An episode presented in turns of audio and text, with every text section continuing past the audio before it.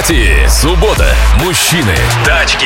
Что купить на 800 тысяч рублей? Э, Весту с пробегом или Volkswagen Tiguan с пробегом э, за 100 тысяч? Тигуан с пробегом за сотню, за 800 тысяч рублей будет это самый-самый низ рынка. Я буквально вчера в- примерно в 2 часа ночи сидел и смотрел объявление, потому что тоже вот э, хочу машину себе. Вот Ти- Тигуана за 800 брать не советовал бы. Это прям, прям низ, низ, низ, низ рынка. А за Веста за 800 тысяч будет добрая. И с ней вы каких-то проблем испытывать, скорее всего, не будете, поэтому я бы 100% Весту выбирал.